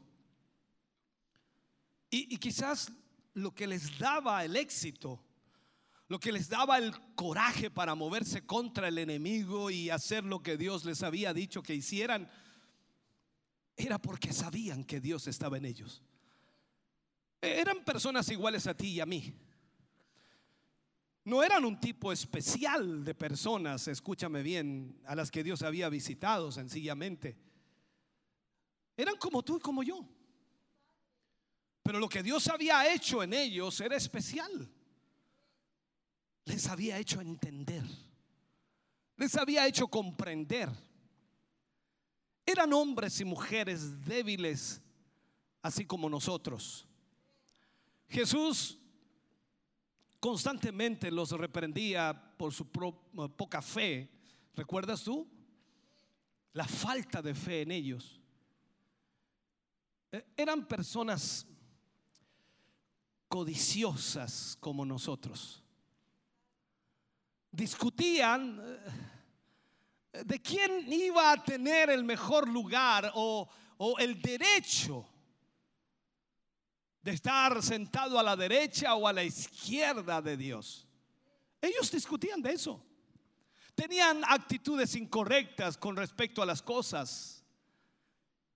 Querían de alguna manera que, que cayera fuego sobre las personas a las que Jesús quería salvar. Eh, eran igual que nosotros. Tenían sus conflictos emocionales, espirituales, pero fue en esos vasos que el Espíritu Santo vino. Y ellos sabían que ahora ellos eran el templo del Espíritu Santo y que Dios moraba en ellos. E- Eso, eso hace la diferencia, hermano. Oh, una diferencia tremenda, ¿no? Déjame terminar con este tema. He- predicado a mucha gente. He estado en tierras extrañas, en otros países también. Recuerdo un día domingo prediqué a 20 mil personas. Cuatro cultos, cinco mil personas en cada uno de esos cultos.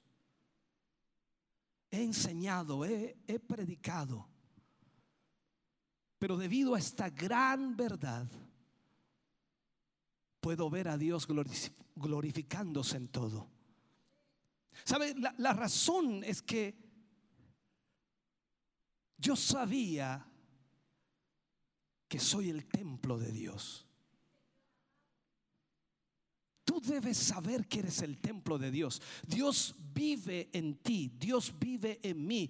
Y cuando nos paramos en su nombre, nos paramos en su lugar, no soy yo, sino Dios.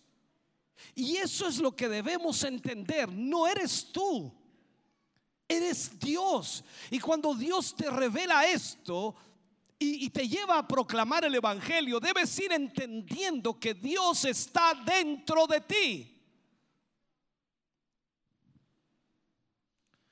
Él nos dijo en su palabra, nunca, me encanta esa frase, nunca los dejaré ni los desampararé.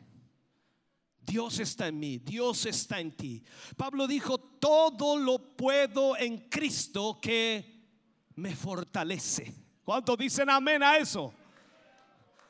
Todo lo puedo en Cristo. Cristo nunca me dejará.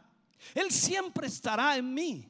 Cristo nunca te dejará, siempre estará en ti. Hemos, hemos usado mucho esta escritura, pero sabes, sabes hermano querido, cuán real es, cuán importante es entenderlo. Los discípulos rogaron a Jesús que no les dejara. Pero él dijo, os conviene, os conviene que yo me vaya. Porque, porque si yo me voy, mi Padre os enviará el consolador. Y Él estará con vosotros hasta el fin. Venir entonces en su nombre simplemente significa que Él iba a estar en ellos por el Espíritu. Cuando ellos se levantaron como iglesia y comenzaron a predicar el Evangelio, ellos hablaban no en nombre de Dios, hablaban por Dios. Él dijo que el Espíritu había estado en ellos, había estado sanando a los enfermos, echando fuera a los demonios.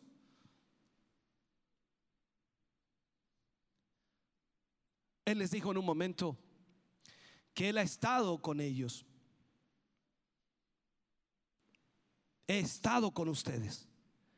Pero cuando venga el Espíritu, no estará con ustedes, estará en ustedes. Van a convertirse realmente en el templo de Dios. Eso simplemente significa que cuando subes a un avión, como te lo dije hace rato, Dios va contigo. Dios también está en el avión. Bendito sea el Señor. Cuando estás en tu lugar, Dios está, hermano querido, donde quiera que estés. Cuando estás en tu casa, allí Dios está contigo. Cuando estás en el trabajo, allí Dios está contigo. Cuando predicas, Dios está en ti.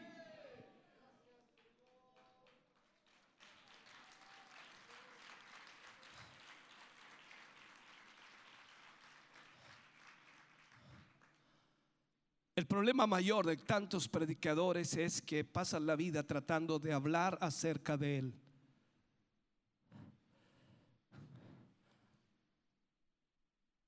Tenemos que hablar por Él. Lo que la iglesia debe saber es, ¿no sabéis que sois el templo del Espíritu Santo? ¿No sabéis que tu cuerpo es el templo del Espíritu Santo? Dios está en ti. Y tenemos que comprender esto. Y cuando, cuando tú y yo lo sepamos en nuestro corazón, entonces repentinamente te darás cuenta que puedes hacer lo que Dios te ha llamado a hacer. No importa lo que ocurra a tu alrededor, no importa las circunstancias o situaciones que puedas estar viviendo, no importa. Si tú sabes que Dios está en ti, no habrá límites, no habrán barreras. Creerás totalmente lo que Dios dice en su palabra y te aferrarás a ello y sabrás que Dios está en tu vida. Por lo tanto, hermano querido, hoy más que nunca necesitamos entender que el Espíritu Santo habita en nosotros. Y si el Espíritu Santo habita en nosotros, eso significa entonces que Dios está en nosotros. Ponte de pie, iglesia, por favor. Ponte de pie, por favor. Si me das un poquito de monitor, por favor. Póngase de pie.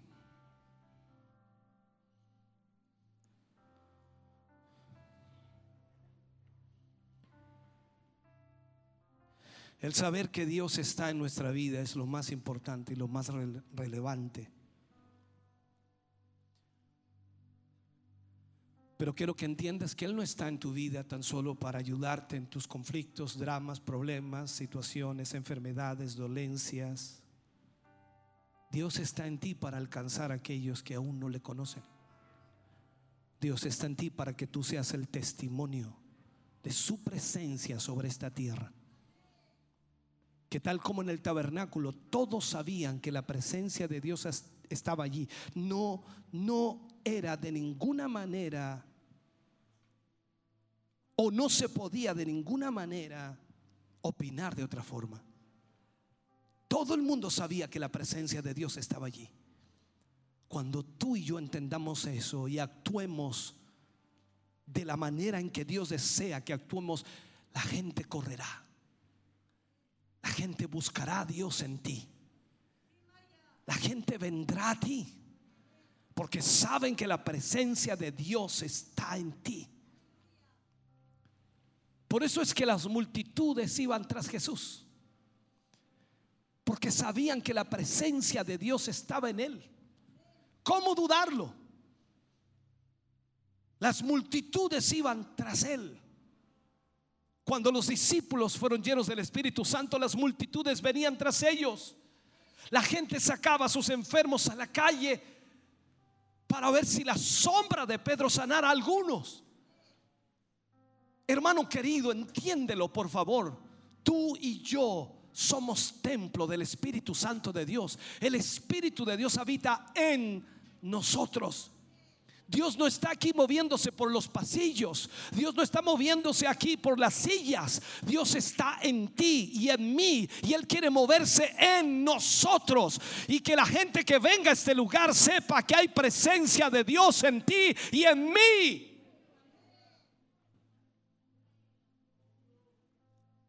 Sé el testimonio que Dios desea que tú seas. Y que el mundo sepa que Dios está en ti. Padre, oramos en el nombre de Jesús. Vamos ante tu presencia, Señor, dándote gracias por tu amor y por tu misericordia. Gracias por hablarnos, gracias por ministrarnos, gracias por enseñarnos tu palabra hoy. Yo te ruego, Señor, y te suplico que cada uno de tus hijos que está aquí hoy, en esta mañana, pueda sacar todo prejuicio de su corazón y de su mente. Y que sepa, que entienda, que comprenda que tú estás en Él. Y si tu presencia está en ellos, vendrá una renovación maravillosa a sus vidas. Padre, en el nombre de Jesús, te agradecemos por esta palabra en esta mañana. Te agradecemos por tu presencia. Te agradecemos por tu Espíritu Santo en nosotros. Gracias por hablarnos, por ministrarnos. En el nombre de Jesús. Amén. Y amén, Señor. Adoremos al Señor juntos.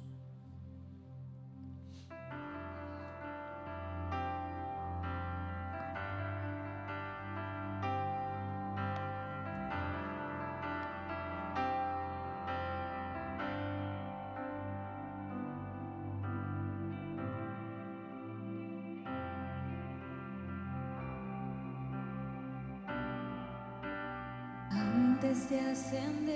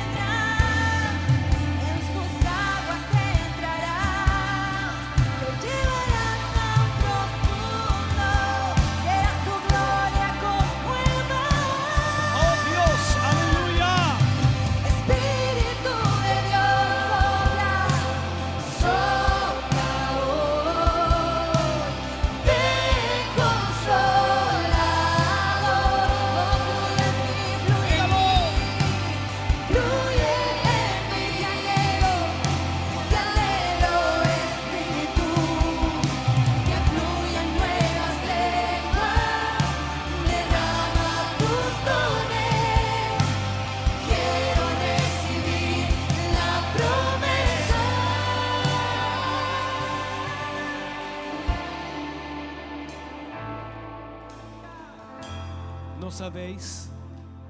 ¿No sabéis que sois templo del Espíritu de Dios? ¿No sabéis que el Espíritu Santo de Dios habita en vosotros?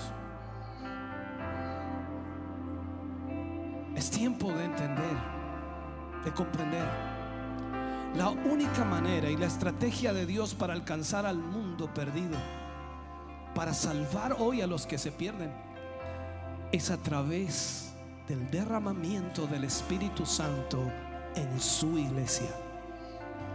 Esta no es una opción, es una obligación que nosotros debemos tomar y debemos pedirle al Señor que Él nos llene de su presencia, que Él nos llene de su Espíritu, para que podamos cumplir lo que el Señor quiere. Tú y yo somos el templo de Dios. Tu vida, mi vida se transforma en el lugar santísimo, en donde habita la presencia de Dios, en donde la multitud de personas que te observan y te vean deben saber que la presencia de Dios está en ti. Este es el momento para pedirle a Dios que Él nos llene y que Él fluya en nosotros.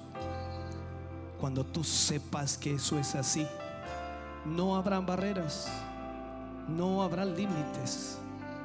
Todo puede suceder porque Dios lo puede hacer todo. Nada imposible para Dios. Y solo tú puedes permitirle al Espíritu de Dios fluir en tu vida. ¿Quieres venir al altar? Por favor, ven mientras adoramos a Dios, mientras cantamos ven a este lugar. Pídele al Señor que te llene de su espíritu. Es el tiempo en donde Dios desea obrar en tu vida.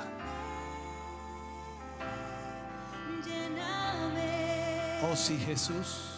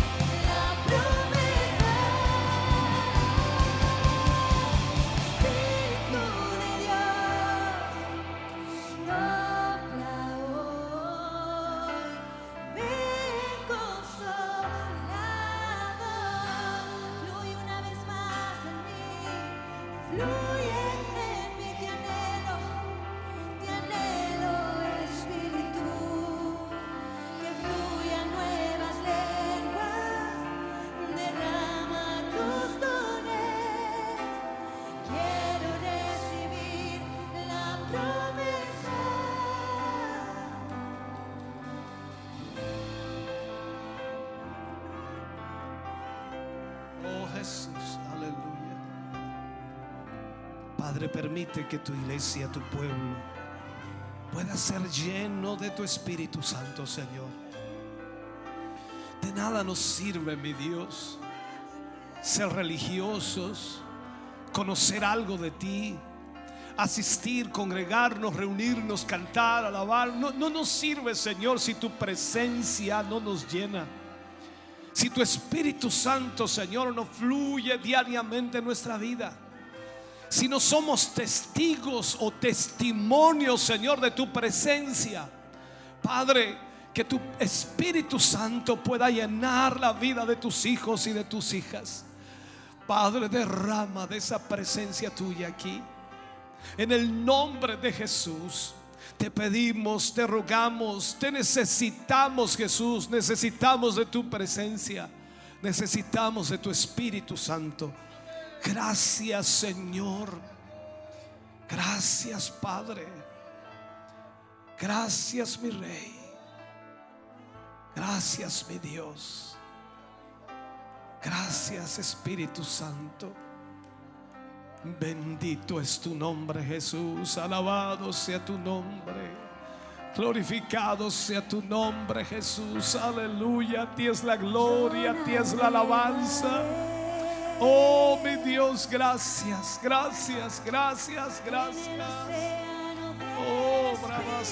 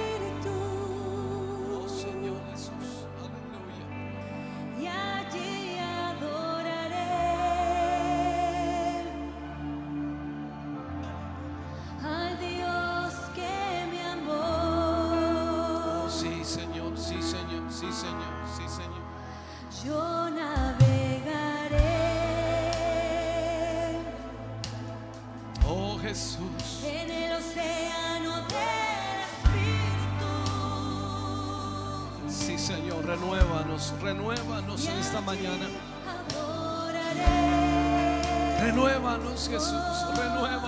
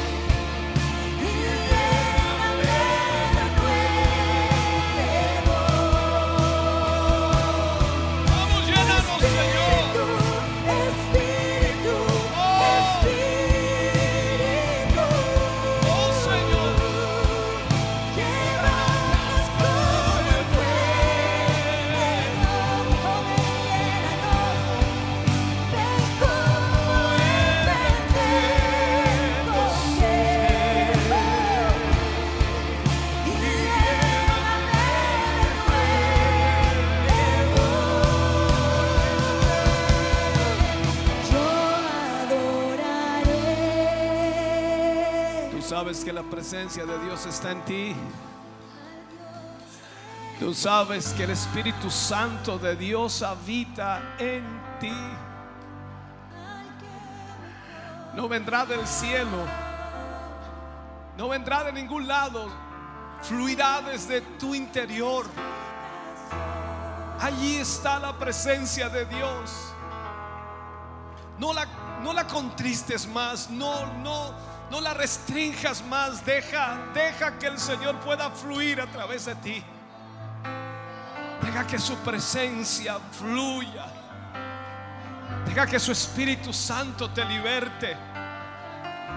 Deja que su Espíritu Santo rompa las cadenas y ligaduras que te tienen atado. Deja que el Señor rompa a través de su Espíritu toda religiosidad y todo concepto que te ha tenido atado. Deja que el Señor pueda fluir sobre ti. Oh bendito Jesús. Levanta tus manos y adórale. Exalta su presencia. Oh Jesús. Al Dios de mi vida, Sí, Señor Jesús. Aleluya.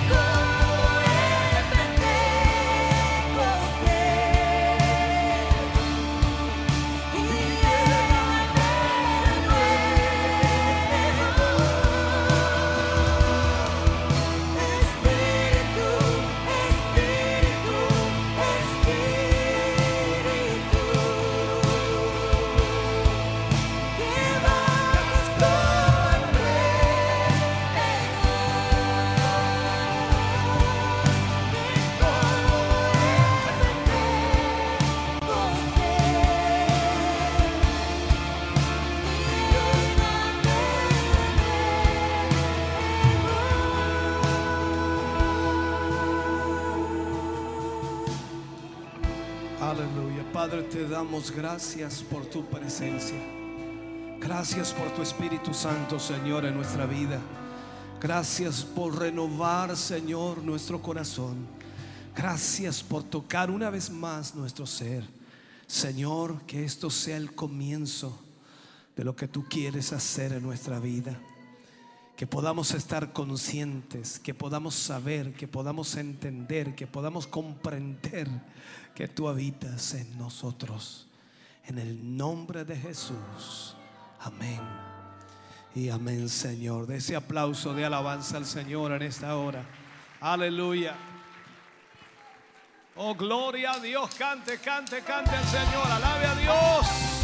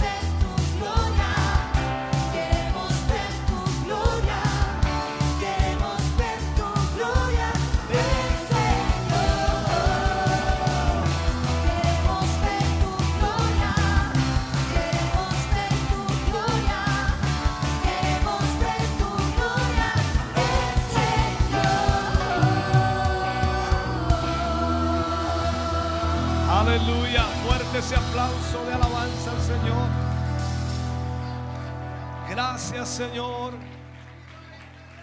Aleluya, aleluya. Maravilloso Jesús. Bendito sea el nombre del Señor. Aleluya. Puede sentarse mi hermano, mi hermana. Dios le bendiga. Aleluya, aleluya, aleluya.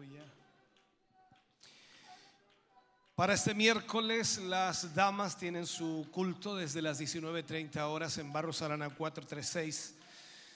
Para el jueves estamos aquí ya en el templo corporativo para nuestro culto eh, con- junto al pastor eh, Leonel González. 20 horas nuestro culto aquí. Para el día sábado estamos acá desde las 14 horas iniciando lo que es el seminario para líderes y que por supuesto serán cuatro temas en los cuales serán enfocados eh, sin duda para el liderazgo. Si no se ha inscrito, inscríbase por favor. Ahí en- entre a la página www.hugomontesinos.cl y allí podrá inscribirse para este seminario. Y em, cerraremos con el culto por la noche con el último tema. Son cuatro temas, tres durante la tarde y el último tema durante el culto de la noche, al cual usted también puede, por supuesto, eh, asistir. Domingo 27, estamos desde las 11 de la mañana en nuestro culto de celebración, eh, esperando también su asistencia. Las otras fechas importantes que podemos marcar, martes 29, estamos en el tiempo de sembrar, que es el área de comunicaciones, para de esa manera sostener todo lo que es el área de televisión, radio e internet. Martes 29 del mismo día a las 20 horas tenemos nuestro tercer culto de varones en donde estamos ministrando lo que es el esposo integral. Y el viernes primero, viernes primero tenemos reunión de líderes eh, general en el templo en Barros Aranas. Esos son los avisos que tenemos que darle para esta semana que viene. Hay un agradecimiento acá, hermano Luis Martínez agradece a Dios por 23 años de matrimonio junto a su esposa, nuestra hermana Cecilia. Dios les bendiga grandemente por estos 23 años. Imagínense 23 años ya y ahora uno ya se empieza a sentir viejo, Señor. Oh, Señor Jesús. Ayúdanos, Señor. Bien, eh, vamos a estar orando por eh, hermano Daniel Vergara, por Lidia Andrade, por Luz Hernández, por Hernán Hernández, por Daniela Romero, por Valentina Rivas, por Agustina Rivas, por em, Alexis Rivas, por Moisés Parra, por Marcos Cabrera, o Cáceres, perdón, Marcos Cáceres, por José Venegas, por Ángela Urra Ortiz, por Mariano Urra Castillo, por el hermano Gabriel Rodríguez, por la hermana Juanita Soto, por la hermana Rosita Quirodrán, por, hermano, por César Reyes, por la familia Vergara Carrasco, por la familia Roa Lagos, por la hermana Norma Riquelme, por hermano Héctor Navarrete, por Paola Chávez, por Julieta Chávez, por Marta Caro, por hermano Juan Carlos Lagos, por hermano René Jofre, por Daniela Esther Vázquez, por Kiara Nova, por Martín Hermosilla, por Magdalena Amaya, por Jacqueline Morales,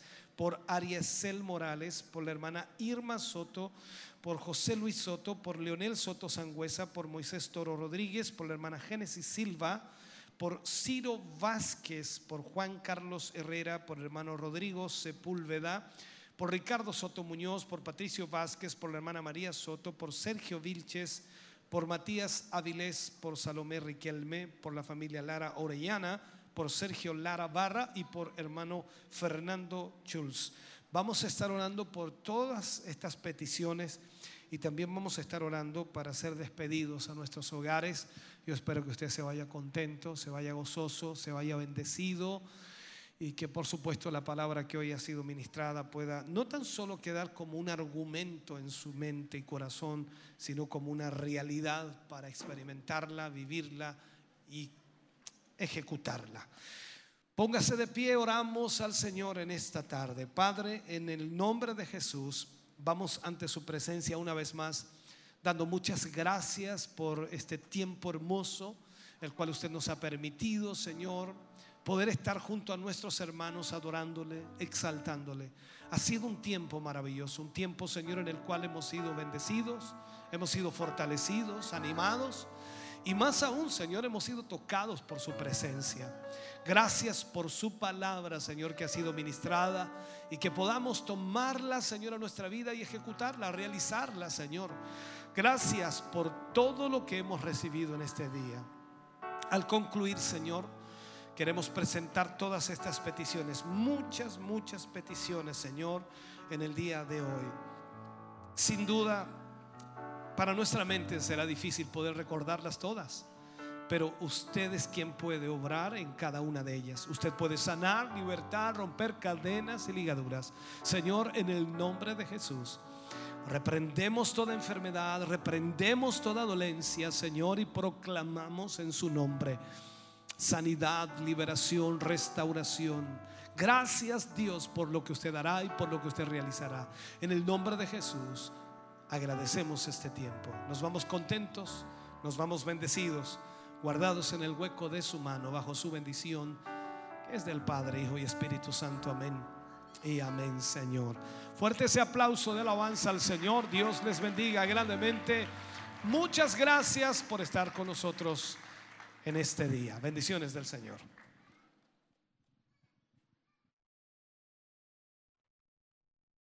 hermoso culto hemos estado viviendo en este día domingo, en este culto de celebración, una presencia de Dios maravillosa que ha fluido en medio de este pueblo que eh, con ese corazón también agradecido y humillado delante de su presencia, ¿cierto? Nos hemos dispuesto en sus manos y hemos podido escuchar de este hermoso tema, de este hermoso mensaje que nuestro obispo estaba predicando ya para terminar esta serie de la restauración del ministerio y que sin duda ha sido también una bendición para cada uno de nosotros. Así es, un culto hermoso que hemos tenido, que hemos venido a celebrar en este día. Bueno, estaba la palabra en Hechos 2, 16 al 20 y el tema era lo que debemos conocer. Sin duda lo que más debemos conocer es al Espíritu Santo, porque Él es el que nos ayuda, Él es el que nos da el conocimiento para nosotros poder seguir, el que nos llena, el que nos toca. La verdad que hoy día hemos sido grandemente bendecidos con su presencia. Qué mejor regalo que en este día el Señor nos toque con su presencia, siendo Él Dios teniendo tanto amor hacia nosotros, hermano. Y saber que nosotros somos el templo de su presencia, de la es. presencia de Dios, y es por eso que nosotros también debemos eh, aferrarnos a su palabra, poder poner en práctica todo lo que hemos aprendido, todo lo que Dios nos ha ido enseñando, todo lo que Él ha ministrado a nuestro corazón, a nuestra vida, y, y sin duda poder ser cada día más como Él quiere que nosotros seamos. Así es, sin duda hemos sido grandemente bendecidos y lo mismo esperamos para todos ustedes que nos estuvieron acompañando en este día. Sabemos que había muchos hermanos conectados tanto en el Facebook, en el YouTube que pude Así ver y de verdad súper agradecido y esperamos que lo mismo que hemos recibido en este lugar lo hayan podido recibir ustedes si estaba desanimado, si necesitaba una palabra para seguir avanzando, porque sin duda no es tiempo que podamos detenernos, es tiempo de solamente avanzar. Y cómo lo hacemos con la ayuda del Señor. Amén. Y recordarles también a todos nuestros hermanos que están ahí en su casita, que eh, a nuestras hermanas, que este día miércoles eh, tenemos lo que es el culto de damas de Siloé, así que todas ustedes pueden estar inscribiéndose, participando de este culto de mujeres, de este, este culto de damas de Siloé y de esta forma poder esta- estar siendo ministradas y bendecidas también por la palabra de nuestro Dios que tanto bien hace a nuestra vida y sobre todo como mujeres el poder ser instruidas a través de esa palabra maravillosa. Así que la invitación para todas nuestras hermanas, para todas aquellas que nos estén escuchando, señoritas también que Amén. quieran participar, pueden inscribirse ya sea en el chat de em, Damas de Siloé, en el grupo de WhatsApp, o bien eh, a través de eh, llamando a la radio, a Radio Maús, ¿cierto? En el 42 223 11 33 y ahí nuestros hermanos le estarán dando las indicaciones para que usted pueda participar también de este culto el día miércoles. Así es. Y el día jueves tenemos nuestro culto, un culto especial Eh, en este lugar, en el kilómetro 14, Callejón Bustamante, nuestro templo corporativo, nos estará visitando nuestro pastor Leonel González desde Santiago. Hace mucho tiempo que no los tenemos Sí. acá por el tema de la pandemia, pero ahora lo podremos ver acá. Así que es importante dejarle la invitación a todos nuestros hermanos para que ya se puedan estar inscribiendo y poder llegar hasta este lugar el día jueves. Así es, todos cordialmente invitados también y no se pierda la oportunidad de poder congregarnos junto a nuestros hermanos una vez más. Y también el día sábado tenemos una jornada bastante especial, es. se estará desarrollando lo que es el seminario eh, para líderes o el seminario de liderazgo, ¿cierto?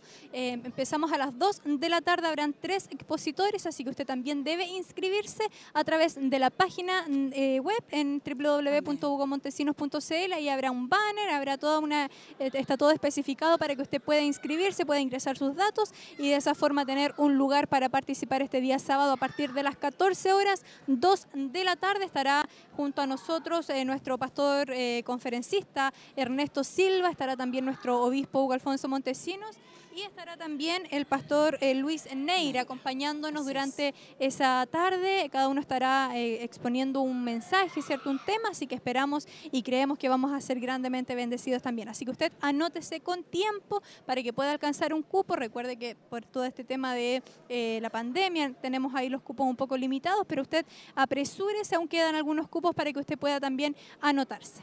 Así es, sabemos que vamos a ser grandemente bendecidos y es un tema, son temas para líderes, así que es importante que usted lo pueda hacer. También lo puede hacer llamando al 422 23 11 33. Nuestra hermana Sandra Montesino está ahí encargada de las inscripciones también. Así es. Y en la tarde terminamos también con un culto Así es. especial, así que usted puede eh, de todas formas acompañarnos también y recibir ahí esa bendición de parte de nuestro Dios. Y el día domingo, por supuesto, nuevamente a las 11 de la mañana en el culto de celebración, donde nos reunimos una vez más todos juntos, todos eh, como hermanos, para poder adorar y exaltar el nombre de nuestro Señor Jesucristo. Así es, no hay excusa el día domingo porque ahora se cambió el horario, es a las 11 de la mañana el culto, antes era a las 10, ahora ya sabemos que es a las 11 de la mañana, así que os esperamos verle la próxima semana, si es que no pudo existir este fin de semana, lo puede hacer la próxima semana. Así es.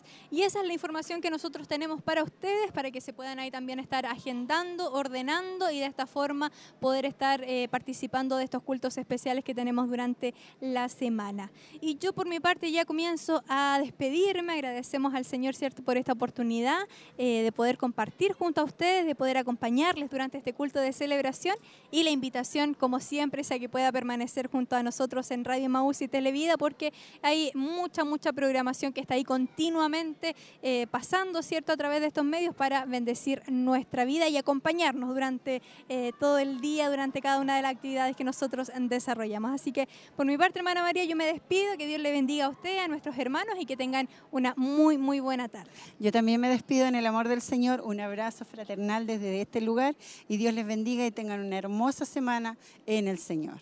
Amén.